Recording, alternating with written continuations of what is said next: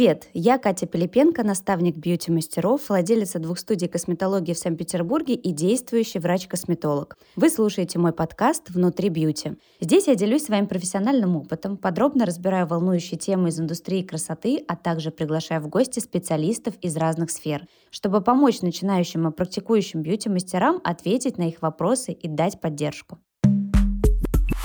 Сегодня я хочу поговорить о тех вещах, которые мешают человеку полноценно заниматься своей работой, получать от нее максимум удовольствия, хорошо зарабатывать и в целом быть счастливым. Поговорим о страхах бьюти-мастеров, неуверенности в себе и синдроме самозванца. Для такого разговора я решила пригласить в гости психолога. Мне кажется очень важным обсуждать и прорабатывать такие темы именно со специалистом. И я думаю, что этот выпуск будет полезен всем, не только бьюти-мастерам. Итак, сегодня у меня в гостях Жанна Пятницкая, психолог и семейный терапевт.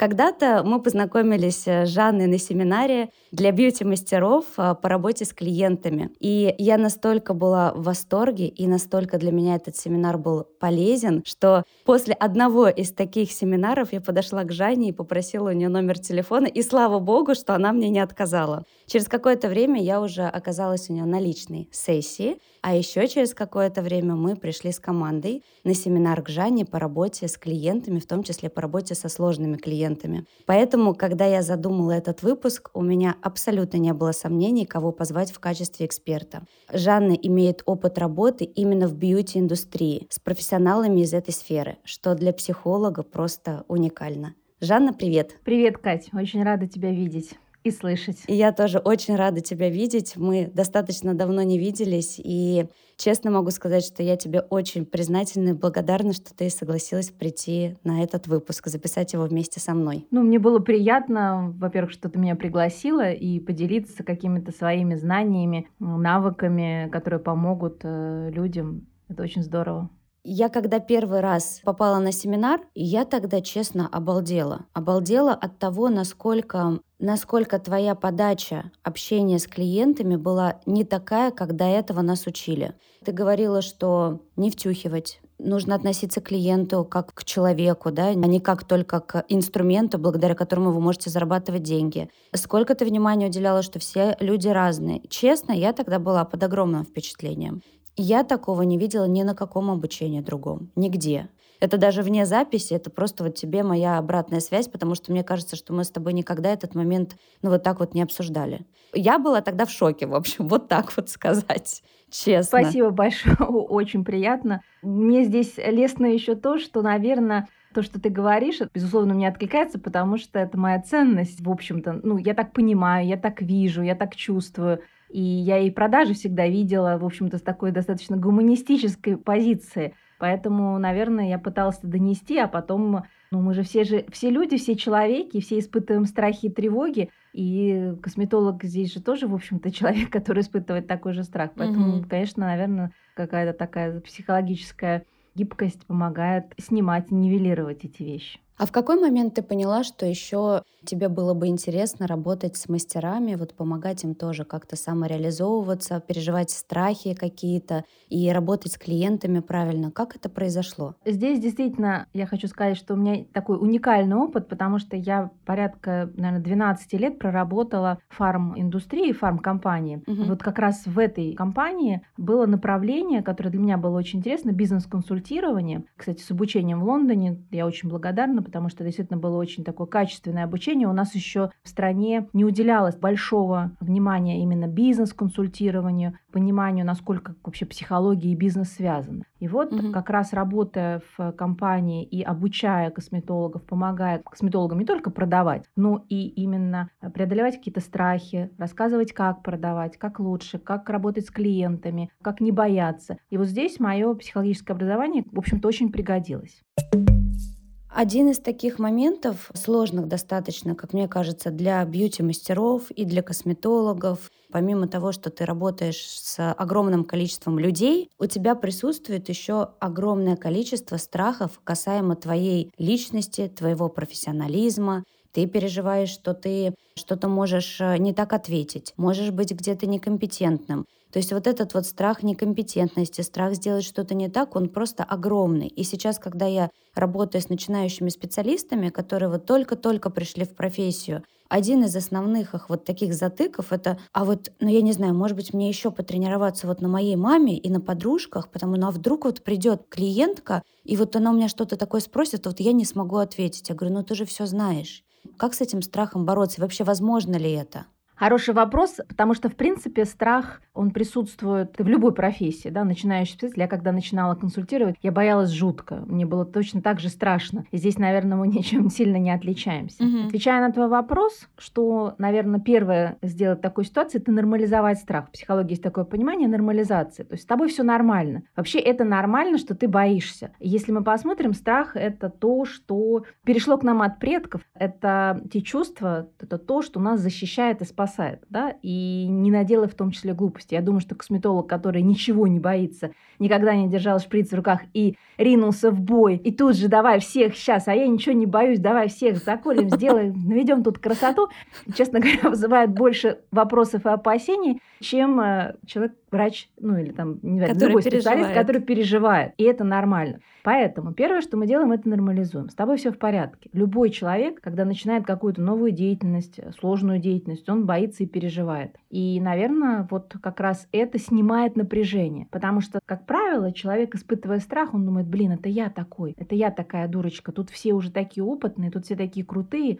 а со мной что-то не так. А вот эта идея, что со мной что-то не так, вот из нее, наверное, растает очень много проблем. Да. да. Потому что это уже про убеждения, про установки. Поэтому первое мы нормализуем. Да, такой момент. На самом деле достаточно часто и я так думала, и думаю иногда и сейчас, что ага, вот у всех все уже умеют, вот это они уже сделали, а я вот это вот, а, наверное, я недостаточно знаю, а пойду я еще 150 семинаров пройду, и вот тогда-то я буду уже просто на коне. А на, по факту ты проходишь еще эти 150 семинаров, а думаешь точно так же. И более того, ты не все всегда будешь знать, ты не идеален. Всегда будет что-то, что ты не знаешь, может быть, недостаточно хорошо, может быть, тебе это потом и окажется и не нужным будет. Да? Поэтому спокойное отношение по возможности, да, в том, что это нормально, во-первых, что я боюсь, и, естественно, есть много всего, что я не знаю. Я пришла в профессию только что. И мы тут же сразу вспоминаем наш опыт, когда мы учились ходить или учились кататься на велосипеде, ну, те, кто умеет или плавать. Не сразу, наверное, сев за велосипед, мы научились это делать. Да? Практика и еще раз практика.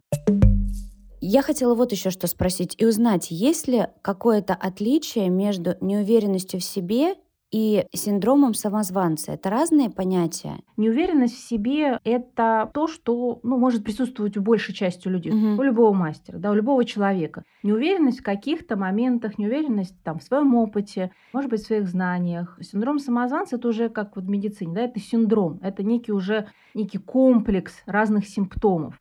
Так когда человек не может присвоить себе те знания, те навыки, которые он обладает. Это очень травматично, это очень, так, может быть, действительно большой проблемой.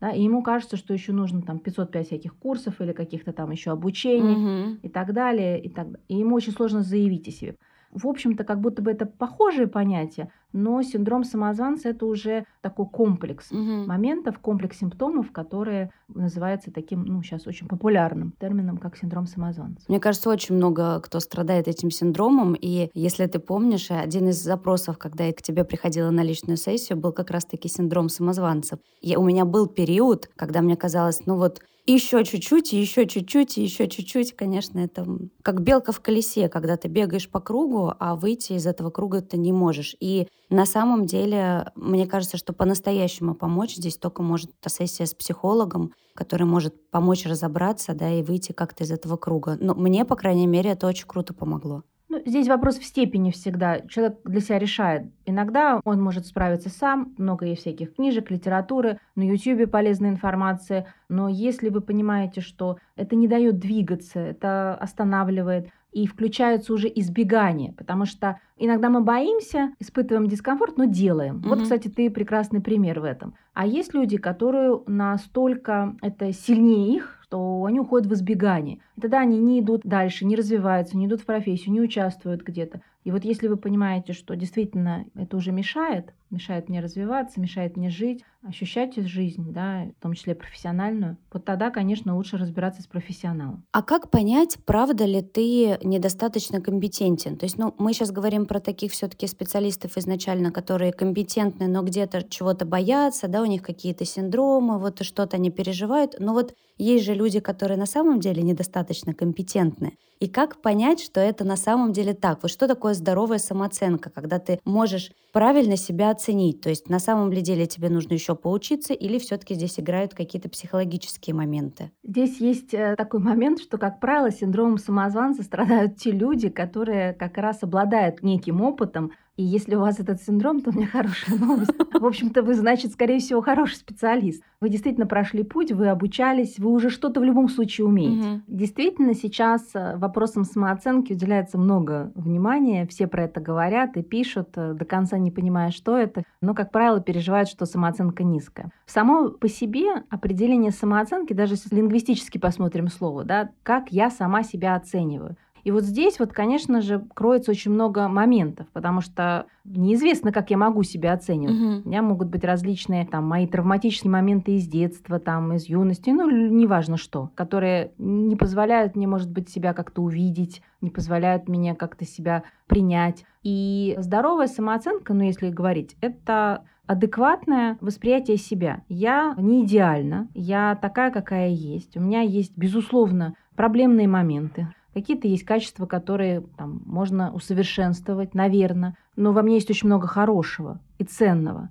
И в первую очередь я цена для себя. Ну, есть такая прекрасная поговорка или пословица, да, полюби меня черненьким, беленьким меня и так полюбит. И здесь можно это перефразировать. Любить себя, когда я прекрасна, когда я хорошо выгляжу, когда я уверенная, это очень просто. А вот полюбить себя, когда мне плохо, когда я плохо выгляжу, когда я плохо себя чувствую, вообще, когда я никакая, вот это очень важный момент. И если у меня получается это, даже чуть-чуть, хотя бы принять. Я могу не нравиться себе вот сейчас, но я принимаю, что я такая есть. Да, очень сложно в себе еще принять какие-то и негативные качества. Ты хотел бы, чтобы ты был другой, а ты вот такой. Мне кажется, что людей, у которых есть с этим проблемы, какие-то и недовольство собой, и самобичевание, когда человек себе очень строг и очень жесток, порой даже бывает, конечно же, это сейчас, в наше время, мне кажется, очень распространено. Надеюсь, что этот выпуск, он как-то тоже поможет людям немножко стабилизироваться, понять, что это не норма, и если к тебе такое сознание пришло, то все-таки обратиться к специалисту, потому что выйти из этой ситуации с помощью будет намного проще. Поговорим немножко про ответственность когда ты работаешь в бьюти-индустрии, ты несешь ответственность за человека. Причем здесь абсолютно у любого бьюти-мастера. Неважно, ты занимаешься ресницами, мы знаем случаи разных аллергических реакций на наращивание, ты занимаешься ногтями, занимаешься волосами, когда в результате человеку обожгли голову, да, и он вышел лысый от специалиста. Про косметологов вообще молчу, здесь огромная ответственность. Как с этой ответственностью справляться? Потому что иногда наступают такие моменты, когда ты думаешь, господи, я больше не хочу ни колоть, ничего делать, я не хочу ночью плохо спать. Вот как из этой ситуации выходить, если ты понимаешь, что волна такая пришла, тебя накрыла вот эта вот степень ответственности, переживаний, как из этого выйти состояние? Хороший вопрос. Я бы здесь разделила, потому что то, что ты сейчас говоришь, ответственность, вообще-то это нормально и здорово, что она есть. Угу. Я не думаю, что кто-то из нас захотел бы пойти к врачу, который не испытывает вот это чувство ответственности и, возможно, не переживает вечером, а все ли он там, ну так ли он сделал, там продиагностировал, там уколол, неважно, что-либо. Угу. Наверное, то, что ты описала, когда вечером накрывает и невозможно уже справиться, наверное, это не ответственность накрывает, да, это опять же накрывает страх, накрывает неуверенность. И здесь очень важно отследить свои мысли. Чего голова-то говорит? Если мысль говорит, ну, ты сделала сложную процедуру или там были какие-то нюансы, поэтому ты сейчас переживаешь, ты думаешь об этом клиенте, ну, это нормально. Тогда так же, как я говорила в начале подкаста, да, нормализация, слушай, ну, нормально, здорово, в общем-то, это говорит как тебя хорошим специалист. А если ты ничего не можешь сделать, тебя накрывает паника, хотя ничего не произошло, ты себя накручиваешь, пошли твои всякие автоматические мысли, критикующие, скорее всего, которые пытаются, скорее всего, сказать тебе что-то более глубинное, более глубокое, о том, что «Нифига ты не хороший специалист, у тебя ничего не получится» и так далее. Поэтому здесь важно разобраться. Вообще, в принципе, ответственность это нормальная условно. Ну, ты попереживала и дальше пошла что-то делать. А если накрыла, и ты уже не можешь что-либо делать, или на следующий день ты не хочешь идти на работу, ты боишься брать следующего клиента, то здесь уже, конечно, проблема. Здесь надо действительно разбираться, и я думаю, что любой человек, кто это испытывал, скажет, и какие мысли в этот момент приходят ему в голову.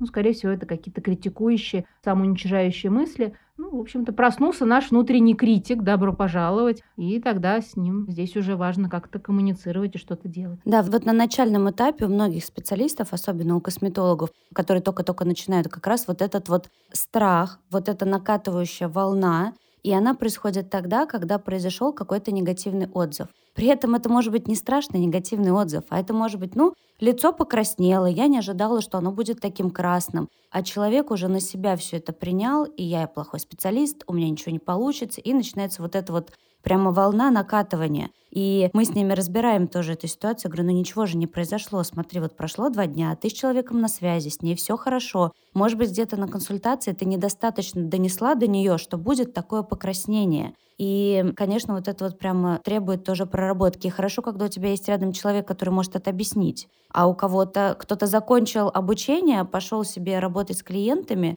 получил какие-то негативные отзывы вот такие, не проработал их, не понял, почему они произошли, и специалист закрылся, и, получается, движение дальше у него останавливается. Это, конечно, очень неприятные моменты. Но что я вот, кстати, из нашего разговора с тобой тоже для себя вынесла, что вот эти вот ощущения иногда, что я где-то что-то не умею, да, ощущение ответственности такой повышенной, что это норма, и это хорошо для специалиста. Вот это тоже очень здорово. Спасибо. Еще одна тема, которую мне хотелось бы поднять, связана с конкуренцией. Ты вроде видишь, ой, ногти уже делают 150 человек у меня на районе, а косметологов еще больше, и все уже только что только не делают, и с виду они все такие успешные, а я вот только начала, а вот они уже вот там, а я еще здесь. Как тоже вот с этим бороться, бороться с тем ощущением, что ты хуже, что у тебя не получится, что очень высокая конкуренция, что тебе не хватит места, не хватит клиента, к тебе никто не придет. Вот есть ли тоже какой-то способ это проработать? Может, вообще не следить за конкурентами? С чем мы собираемся бороться? Мы собираемся бороться, в принципе, с некими правилами жизни. Ну, давайте так, везде есть конкуренция, в любой отрасли она будет. Поэтому здесь, наверное, такое трезвое оценивание ситуации, потому что это будет, ничего ты с этим не сделаешь. Угу. Это как раз да, моменты, что я могу контролировать, а что я не могу контролировать. И очень важно концентрироваться не на том, что ты не можешь контролировать, а в том, что ты можешь. За что ты можешь нести ответственность, контролировать и делать. Это за всегда только за свои действия, то, что ты делаешь. Так вот, большая конкуренция, много успешных косметологов вокруг, которые ты видишь там, не знаю, в Инстаграме, где-то еще, там, на Ютьюбе и так далее,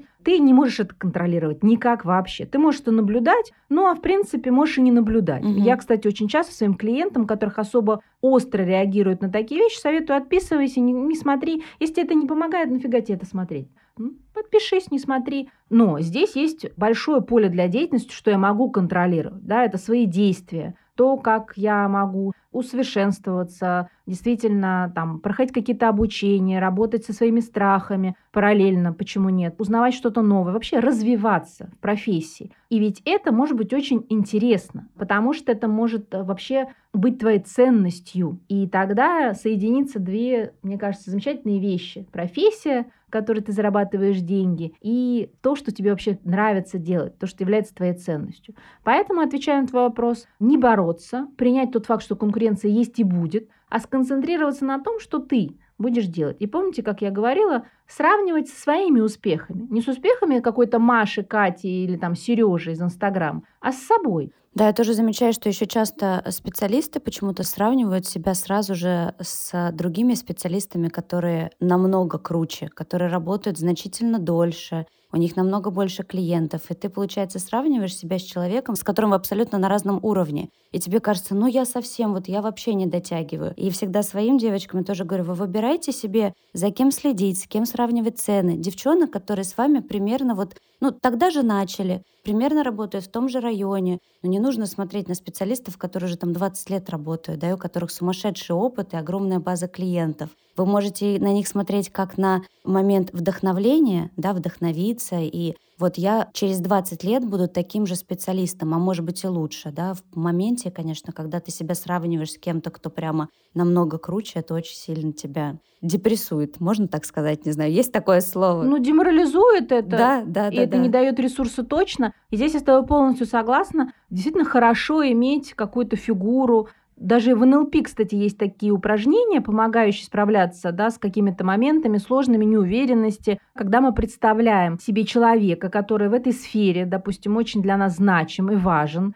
и мы как будто бы спрашиваем либо его, а как бы поступил, вот, ну, если, допустим, у вас есть какой-то доктор или там какой-то специалист, или Катя, вот в этот момент, вот, кстати, ты можешь быть таким примером, да, и твоя девочка подопечная, а как бы Катя ответила, а как бы Катя сказала, а что бы Катя подумала, это очень кстати, это очень помогает, потому что интересно, что mm-hmm. напряжение снижается, и мозг начинает действительно искать ответы. Потому что все ответы, вот это тоже важный момент, на все вопросы есть только в нас. Никакой психолог не знает это, никто. Только у нас есть эти ответы. Но иногда мы не умеем задавать правильные вопросы, или защиты наши психологически так работают, что нам не добраться. А вот такое растождествление, разделение дает возможность посмотреть на это. Поэтому очень хорошо иметь какие-то фигуры, значимые в твоей профессии, если мы говорим про профессиональную сферу, которые тебя как-то вдохновляют, ну, возбуждают даже в таком понимании не эротическом, хотя можно и в эротическом, но лучше нет, да, все-таки если мы профессиональную сферу. И это такой некий пример, это здорово. Но не надо с ним сравниваться. Ты вдохновляйся. И здесь можно подсмотреть, тоже очень хороший да. такой навык, да, что она делала, где она участвовала, может быть, там, где она обучалась. Ты можешь делать то же самое, почему нет. Поэтому вот разделять эти вещи для вдохновения, да, а для сравнения себя нет. Сравниваем мы только с собой и своими успехами, достижениями, то, к чему мы пришли на данный момент времени. В одном из прошлых выпусков я говорила про деньги.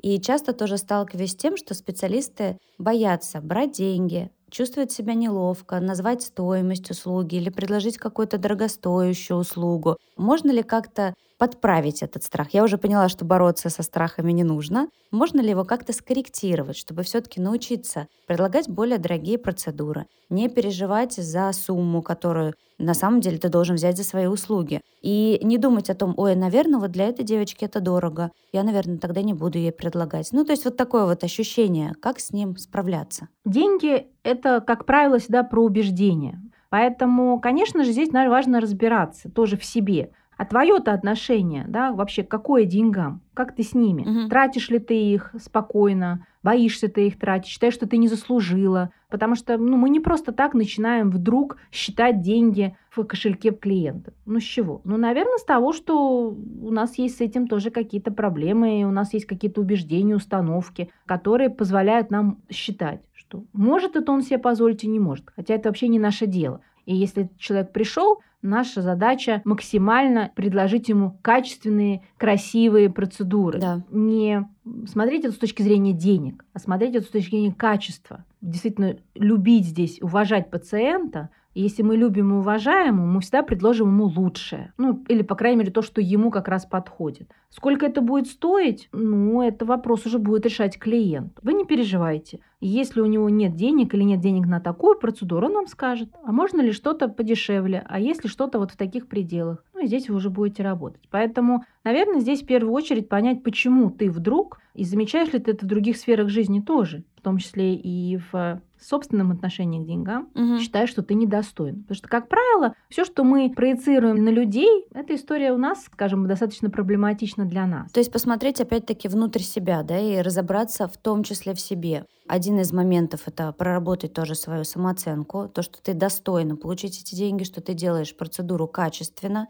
и что она на самом деле поможет человеку. И если все это у тебя срастается, то тебе будет намного легче брать за эту услугу денежное вознаграждение. Вот второй момент, да, это опять же он идет от э, личностных проблем, безусловно, идея спасательства, да. Иначе как это выглядит? Есть процедура, ну, допустим, какие-то дорогостоящие процедуры, хорошие процедуры, а ты считаешь, ну, ты, как знаешь, такая условно в кавычках заботливая мама, которая считает, что хорошо, что плохо. А кто, с чего ты решила, что ты решаешь этот вопрос? Угу. Не надо спасать, ты предложи. Ты предложи клиенту то, что ты знаешь, умеешь, и расскажи ему о ценах. А дальше вы будете обсуждать. И вот здесь очень важный момент. Обсуждайте, потому что дальше там не все согласятся, клиент захочет узнать, а почему она такая дорогая, почему он должен переплачивать. Вот здесь уже, конечно, важно объяснять, но здесь уже это идет работа с возражениями, ну или просто обсуждение того, почему специалист считает, что это будет наилучшим образом. Угу. Ведь согласитесь, позиция разная. Да? Позиция не я тут решаю, спасаю клиента своего от каких-то безумных трат,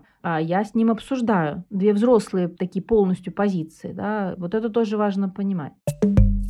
Жанна, могла бы ты дать какие-то практические советы, либо, может быть, какой-то метод, как бьюти-мастеру продать более дорогостоящую услугу? Например, есть чистка обычная, а есть чистка многоэтапная. Есть обычное окрашивание, а есть там многослойное какое-нибудь э, колорирование. Вот как продать более дорогостоящую услугу? Мне кажется, самый важный пункт — это вера в мастера, что это действительно качественная, хорошая услуга, и она стоит таких денег. Потому что если этой веры нет, и я с этим сталкивалась очень часто, ты не сможешь ее действительно искренне предложить. Я бы продать здесь вообще убрала и посмотрела на общение мастера с клиентом как на общение двух, ну не то чтобы приятелей, ну как бы вы с подружкой, допустим, общались. Я помню, что в свое время, когда еще преподавала косметологу, у меня был такой очень интересный пример, который я подслушала у одного очень именитого пластического хирурга Мурисио Демая. Ты, может быть, даже там помнишь Конечно, такое. Да? да. Вот он рассказал вот такой пример, который я запомнила, и потом всегда его приводила. Если бы в кресле сидела ваша мама. Да, обожаю или, этот пример. Да, или,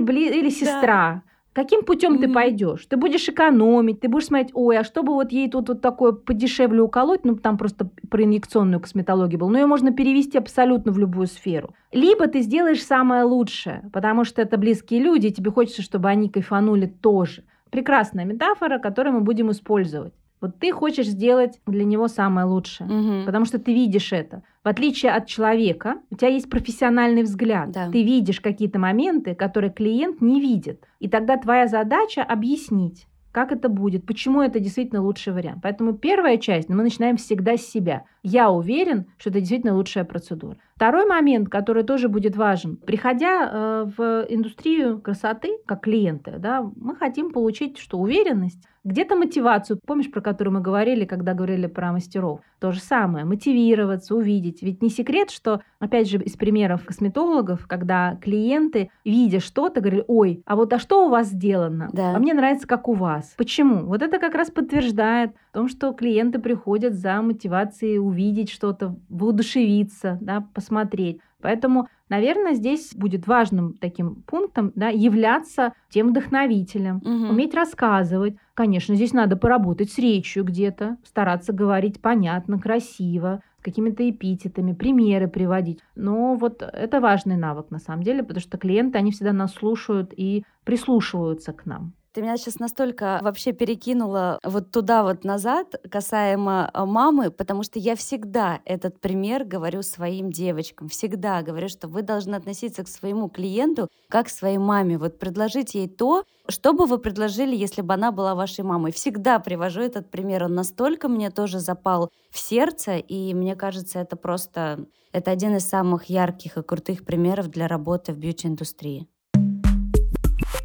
У нас остался последний блок — это страх негатива и работа с тяжелыми клиентами. И вот всегда интересно, что делать, когда к тебе приходят вот те самые неадекватные клиенты, которые сбрасывают негатив, хамят, ведут себя неадекватно, обвиняют, любят э, наговорить плохого про предыдущих мастеров. Как вести себя с такими клиентами? Что делать в этой ситуации? Конечно же, первое, что всегда здесь важно думать о неком инстинкте самосохранения. И важно разделить ответственность за происходящее. Потому что то, что вы описываете, фактически это проявление насилия. Угу. А с насилием мы работаем очень однозначно. В том, что мы возвращаем всю ответственность за то, что человек делает эмоциональную, насильнику. Это его ответственность. И эта история не про тебя, это про него. И тогда, если эти вещи проявляются, тебе нужно научиться и иметь навыки, копинг-стратегии, прям 1, 2, 3, 4, как себе помочь. Потому что иногда ты не можешь это предвосхитить, что называется, да, ты не можешь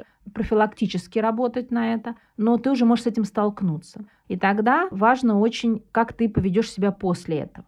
Что ты себе скажешь? Потому что в этой ситуации ты оказалась пострадавшей фактически. Ну, тебя просто облили там, да, каким-то негативом или еще что-то. И спросить себя, как помочь себе в этом. Может быть, обратиться за помощью, поговорить с кем-то, не обязательно к психологу, старшим товарищем, коллегой, рассказать про это. Мы знаем прекрасно, что те люди, которые попали как, ну, в какую-то тяжелую жизненную ситуацию или какой-то острый стресс испытали, если они про это проговорили или просто рассказали, риск развития ПТСР у них посттравматического стрессового расстройства намного ниже, либо вообще него не будет. И это тоже мы можем использовать. Если мы поделились, рассказали эмоционально, может быть, даже поплакали, нам это поможет с точки зрения нашего ментального здоровья. Поэтому, наверное, здесь важно иметь свои стратегии, как мне здесь себя потом как-то привести в чувство, защитить. Вот я бы здесь, наверное, так на это посмотрела. Потому что иногда нам сложно что-либо сделать. Но, опять же, здесь важно вот это самоощущение. И вот эта тонкая красная линия в виде самоценности, которая проходит у меня внутри. Фраза, которую я всегда учу своих клиентов.